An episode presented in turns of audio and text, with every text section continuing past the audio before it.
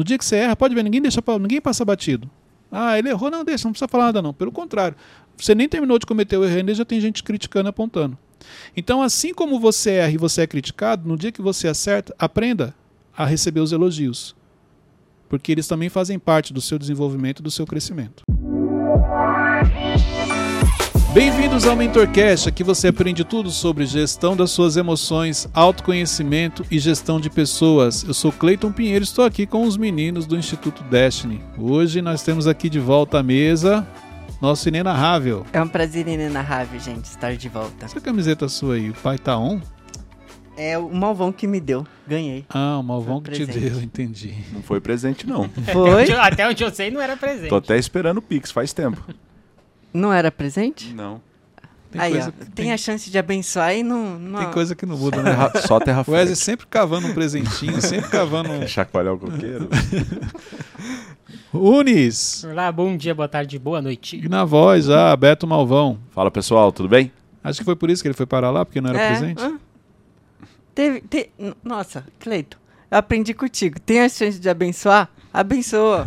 Recebe aí, meu Te abençoa a terra fértil. a discussão vai longe. Vai, vamos lá, gente. Embora, vamos voltar embora. aqui. Vamos voltar aqui, porque. Desculpa, gente. É... Eles tomaram refrigerante hoje, estão agitados. Hoje eu quero falar com vocês sobre um tema muito importante. Tão importante quanto todos que a gente compartilha aqui.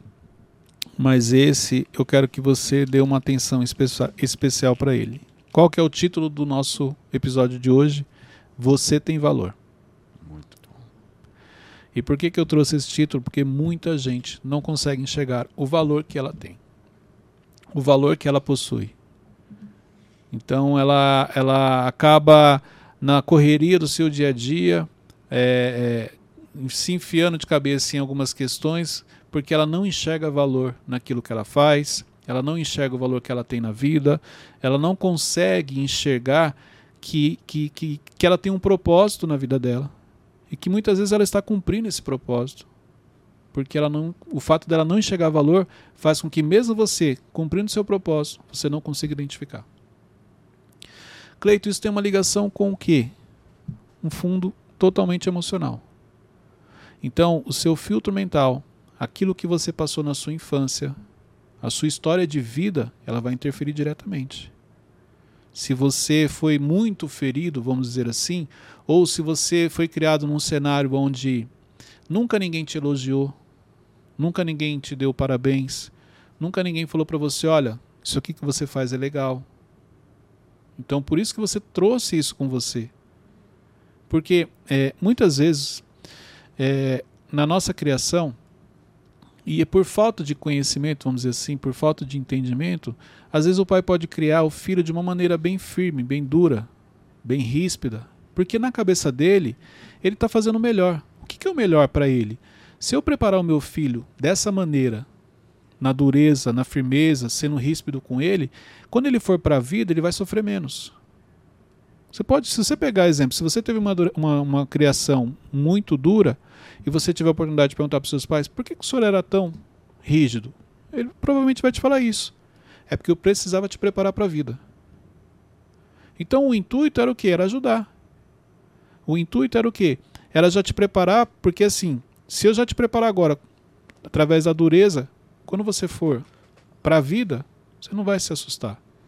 Você não vai se entregar. Você não vai desistir. Porque você já teve um treinamento antes. Começa a falar que a vida não é fácil, né? Exatamente. Pode ver.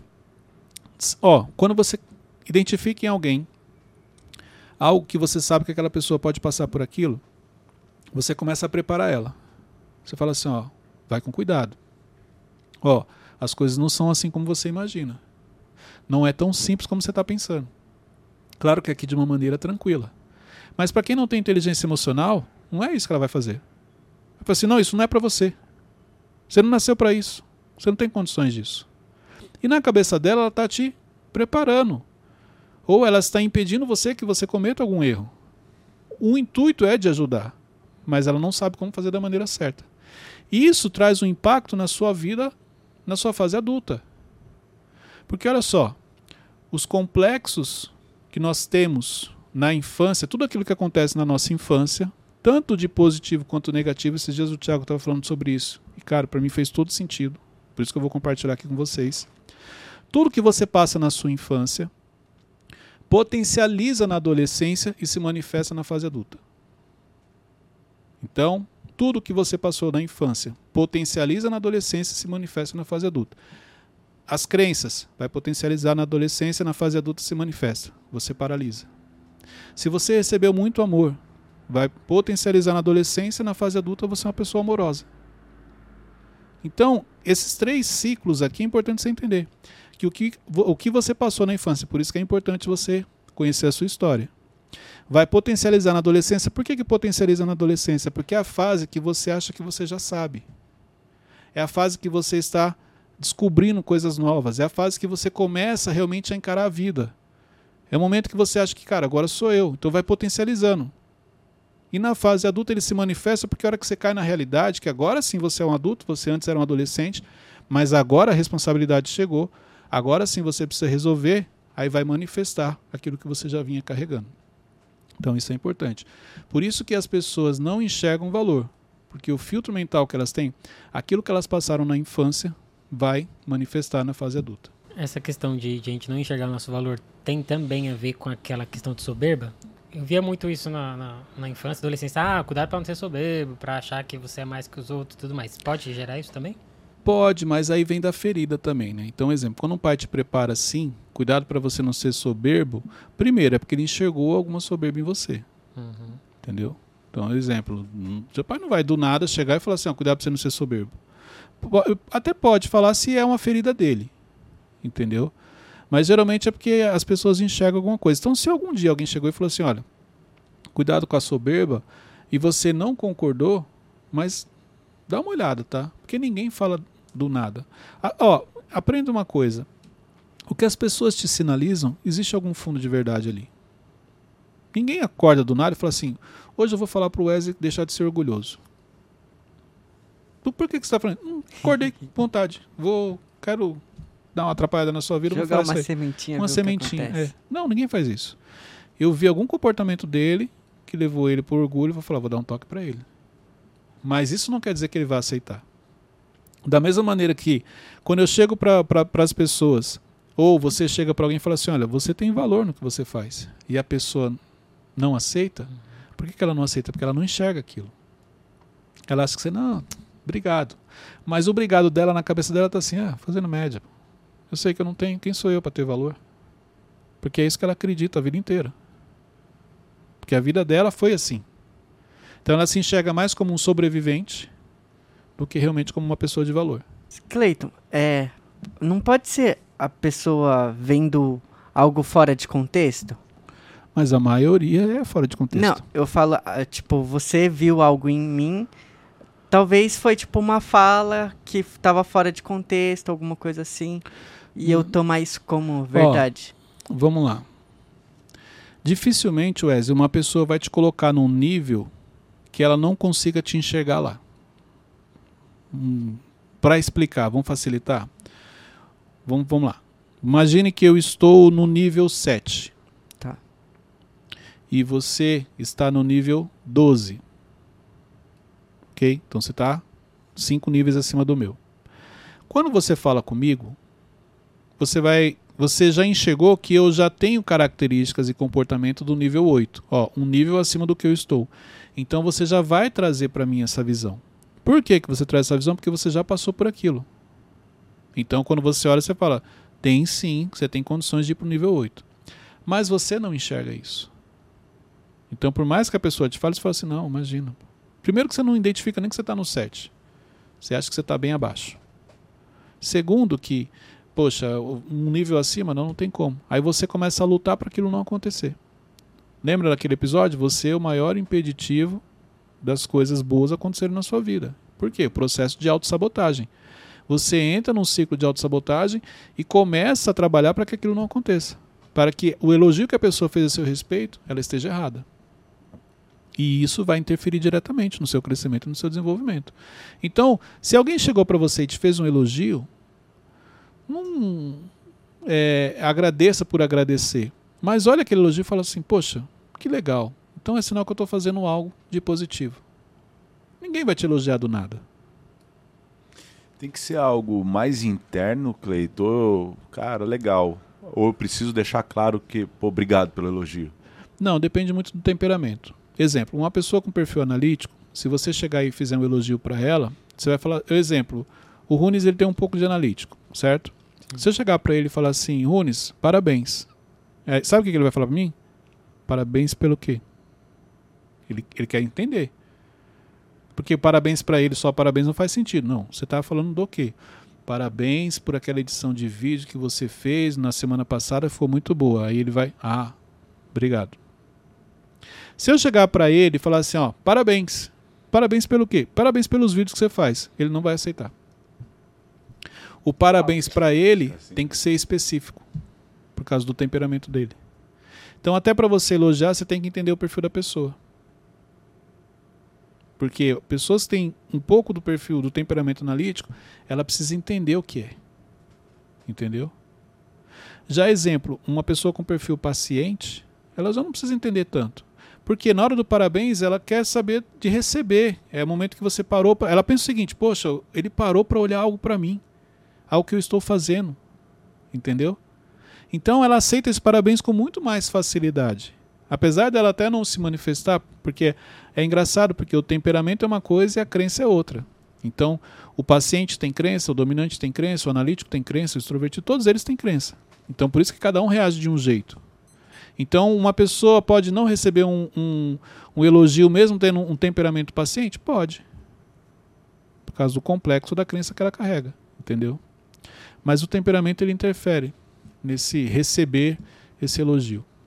O Cleiton, eu tenho um funcionário que é exatamente o oposto disso. Ele acha que ele está num nível que ele não está. Como que eu devo agir? Eu tenho um, um tenho uma pessoa da equipe que. Quem que, é? Não, não vamos é. trabalhar com nomes, mas. Só pra gente orar por ele. É, vamos fazer uma oração pelo Wesley depois, então, gente. Tô brincando. Não, mas é, aí você tem que trazer ele. Só que. Aí que tá, vamos lá. É, quando eu falo trazer ele para a realidade, é você sentar e falar assim: olha, Wesley você ainda não está no nível que você imagina. O, a questão aqui é o seguinte: emocionalmente, se a pessoa não tem as emoções do lugar, ela não está ouvindo o que você está falando. Ela pensa, não, eu tô assim, ele tá brincando, ele quer só dar uma segurada, ele sabe do meu potencial. Pode ficar até chateado com você, ah, quer diminuir um pouquinho, mas... É, mas é por quê? Porque ela não tá vivendo ali a realidade. Então, olha só, imagina o seguinte, em cima da pergunta que você fez. Você já conhece o seu líder.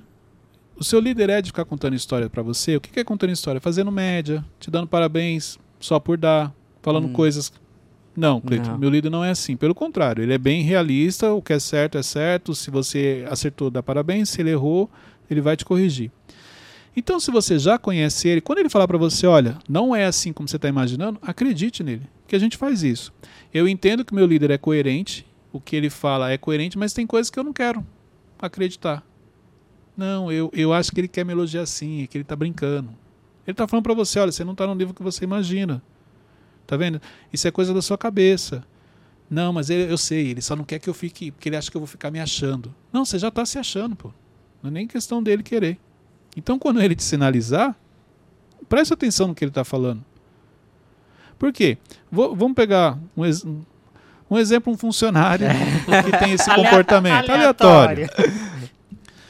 É, já tive diversas equipes, trabalhei com muita gente. E geralmente este perfil de funcionário que você está falando, não vamos trabalhar com nomes, mas neste perfil, ele comete erros que ele foi sinalizado.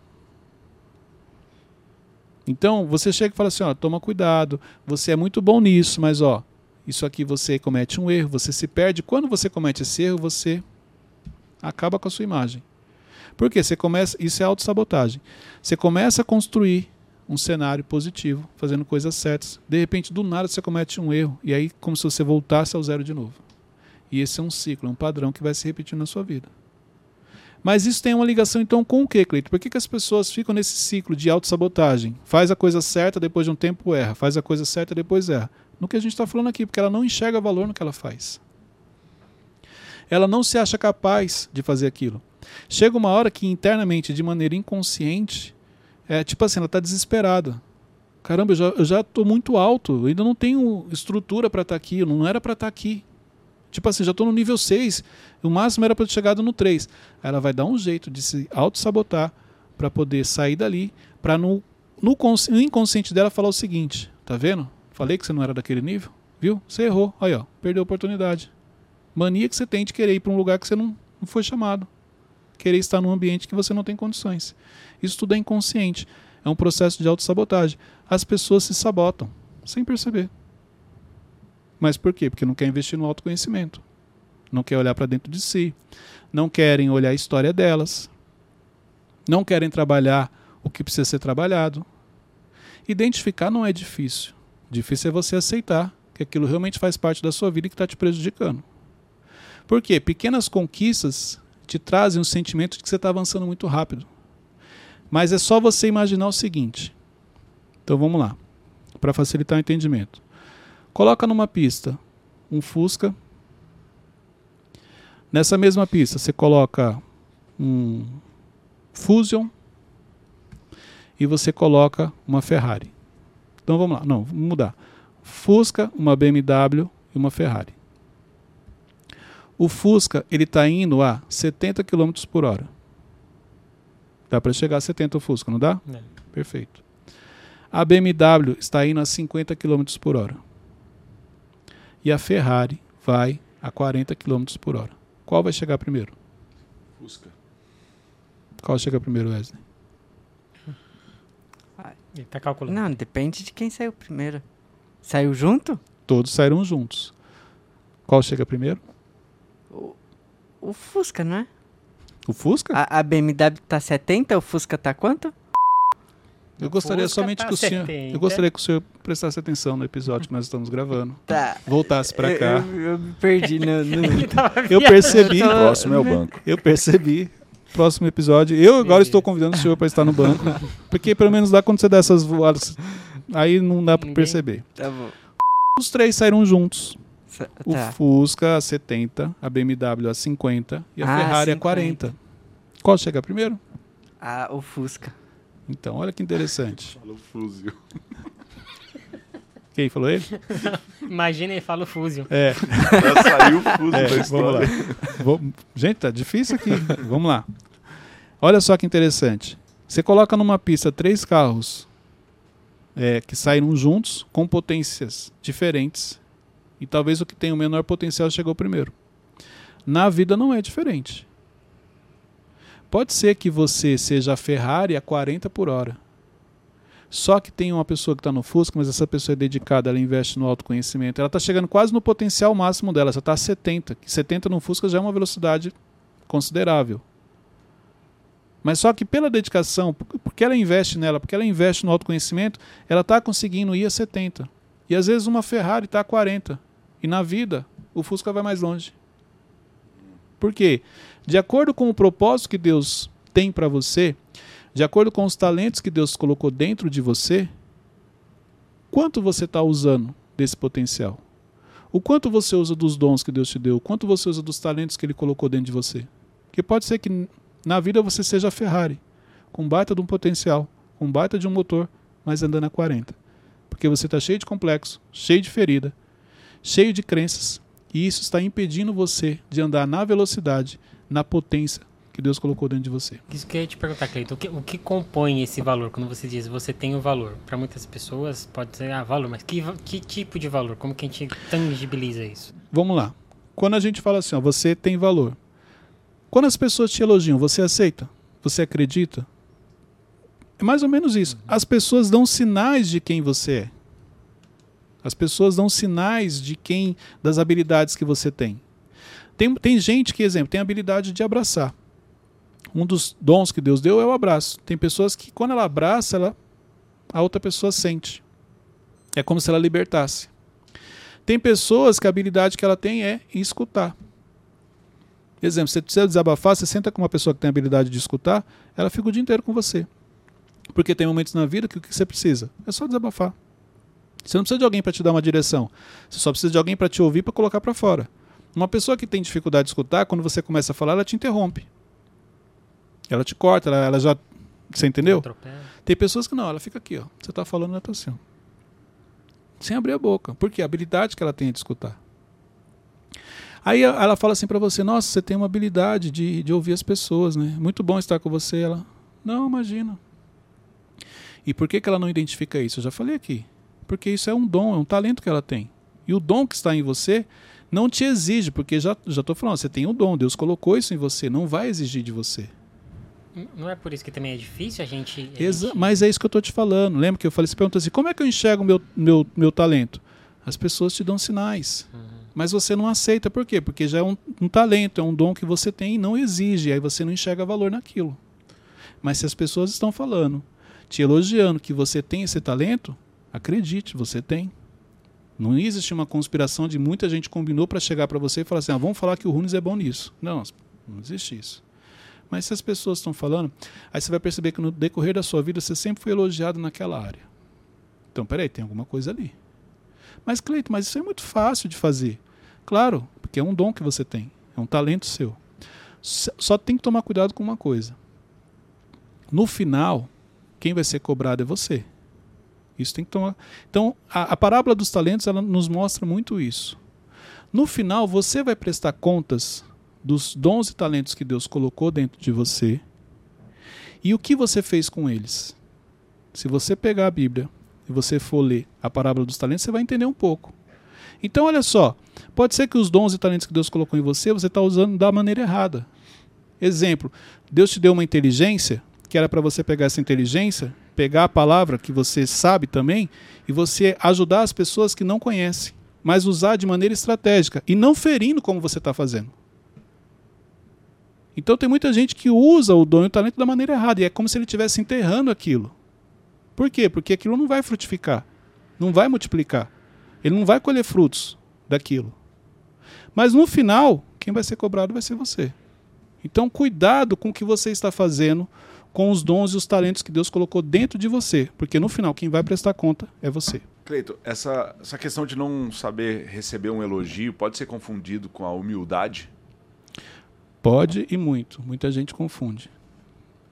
Porque a questão de receber um elogio, ela não, não, não, não percebe que tem uma ligação com baixa autoestima, insegurança e complexo de inferioridade. Então, se você carrega um desses três, você vai ter dificuldade de ser elogiado. Exemplo, eu tinha, eu tinha dificuldade de ser elogiado. Por quê? Porque eu tinha complexo de inferioridade. Então, quando alguém me elogiava, eu ficava desconcertado, não sabia on- onde en- enfiar a cabeça, entendeu? Eu não, não sabia como receber. E aí vem um pouco disso. Ah, mas espera aí, se eu receber, parece que eu estou me achando. Parece que, tipo assim, a pessoa está elogiando. Ah, eu já sei que eu sou bom nisso, e aí eu. Não. É, falsa humildade. A pessoa está te elogiando porque você fez algo positivo. A pessoa está te elogiando porque você fez algo bom. A pessoa está te elogiando porque você acertou. Você tem que receber o elogio sim. Sabe por quê? Porque no dia que você erra, tem um monte de gente para criticar. No dia que você erra, pode ver, ninguém deixa ninguém passa batido. Ah, ele errou, não deixa, não precisa falar nada não. Pelo contrário, você nem terminou de cometer o erro ainda, já tem gente criticando e apontando. Então, assim como você erra e você é criticado, no dia que você acerta, aprenda a receber os elogios. Porque eles também fazem parte do seu desenvolvimento e do seu crescimento. Por que, Cleito, por que, que é mais fácil a pessoa receber uma crítica do que um elogio? Porque a crítica, ela me ajuda a me fazer de vítima.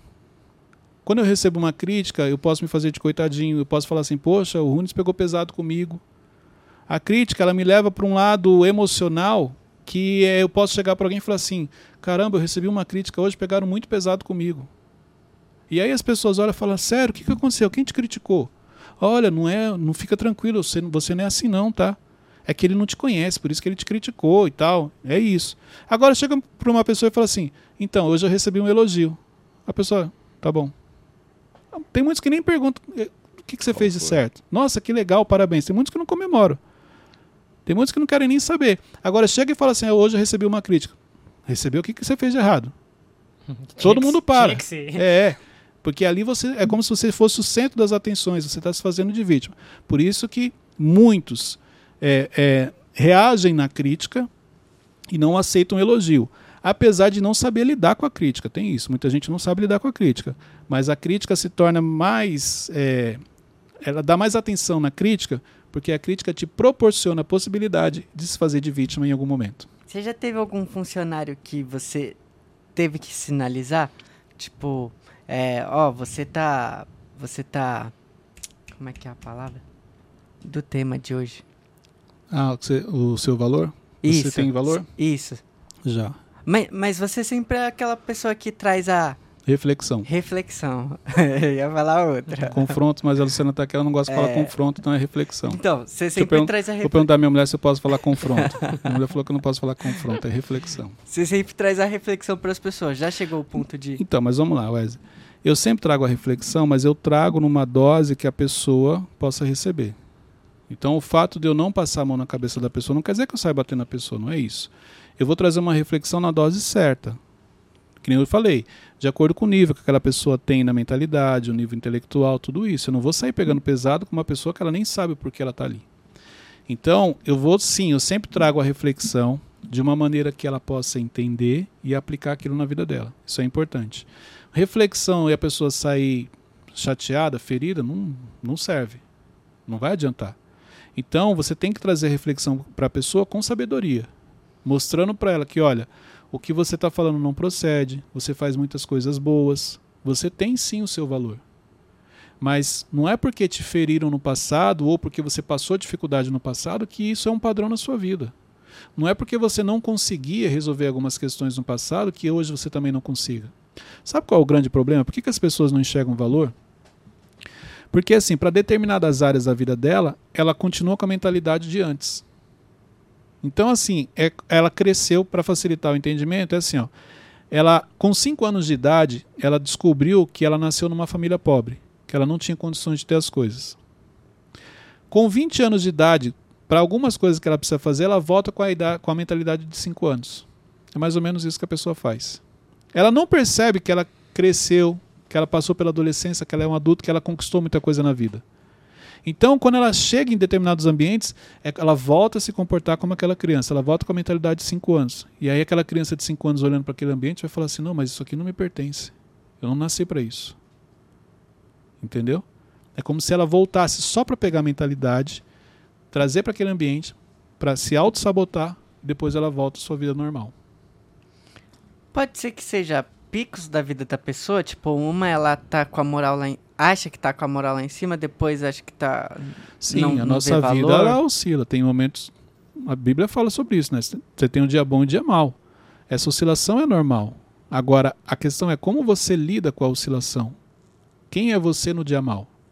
Porque no dia bom é fácil. Quem é você no dia mau? Só que uma pessoa que não enxerga valor para ela, dificilmente ela consegue ver o dia bom. A maioria dos dias dela não são tão bons. Porque ela não enxerga valor no que ela faz. Se ela não enxerga valor no que ela faz, ela nunca vai comemorar. Ela nunca vai enxergar que ela conquistou algo. Ela nunca vai conseguir fazer a leitura que ela avançou. Por isso que ela não consegue. A média dela sempre vai estar na sempre, baixa. né? é, é como se ela sempre tivesse no dia mal. Porque ela não enxerga valor nas conquistas que ela está realizando e naquilo que ela está é, adquirindo, nos objetivos que ela está alcançando.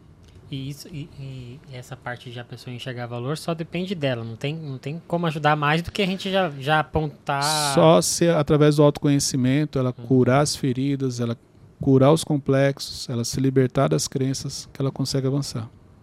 Em um dos episódios passados, você falou que é, duas coisas na empresa que são importantes é o reconhecimento e o salário. Sim. Se a pessoa é, é possível da pessoa ter o reconhecimento, mas ela não se enxergar, Então, se ela não se enxerga, ela não enxerga o reconhecimento. É possível sim ela ser reconhecida pelo líder, mas ela não enxergar esse reconhecimento. Isso é possível. Entendeu? Ela acaba não se sentindo. Então ela, ela trabalha numa empresa que reconhece o trabalho dela, mas pelo complexo que ela carrega, ela não enxerga esse reconhecimento. Então ela não vai se sentir valorizada.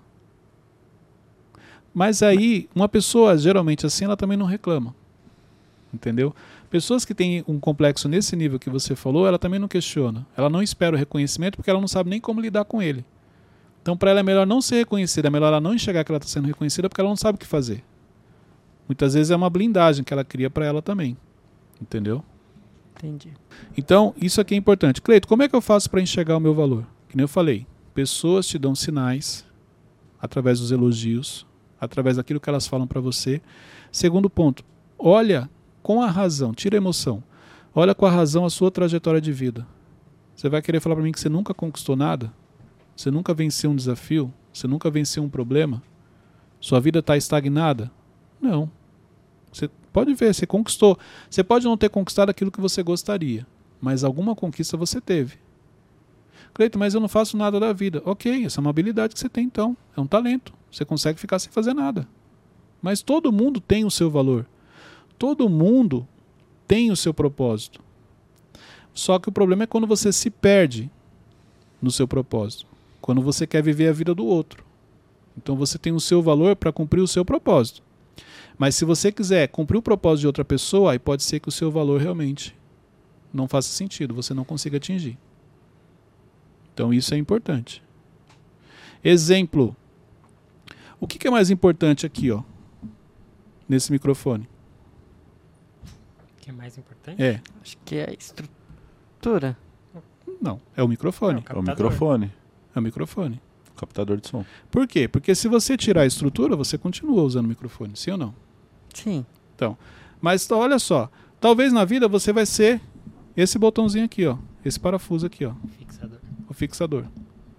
Que se você mexer nele, olha que interessante, ó, o que que acontece? Ó, começa a mexer, ó. Entendeu? Com ele, ó, esteticamente fica mais bonito.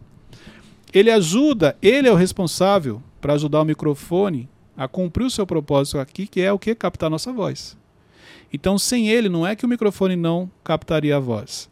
O microfone faria isso. Mas sem esse fixador aqui, você teria mais dificuldades, teria que estar com o microfone na mão.